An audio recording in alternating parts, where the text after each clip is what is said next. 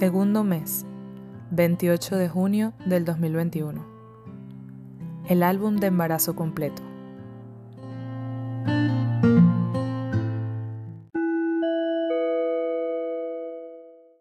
Quienes me conocen saben la ilusión que me hacen estas cosas, pegar, decorar y rotular las fotos de momentos tan felices.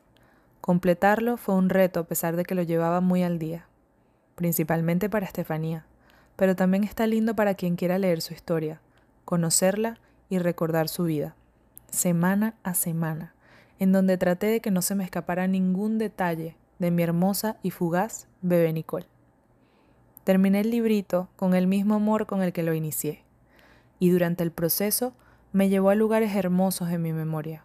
Me ayudó a reconstruir la dulzura de la maternidad, sustituyó un poco la nostalgia por gratitud y reafirmó lo mucho que me dejó mi hija chiquita en su corto tiempo con nosotros.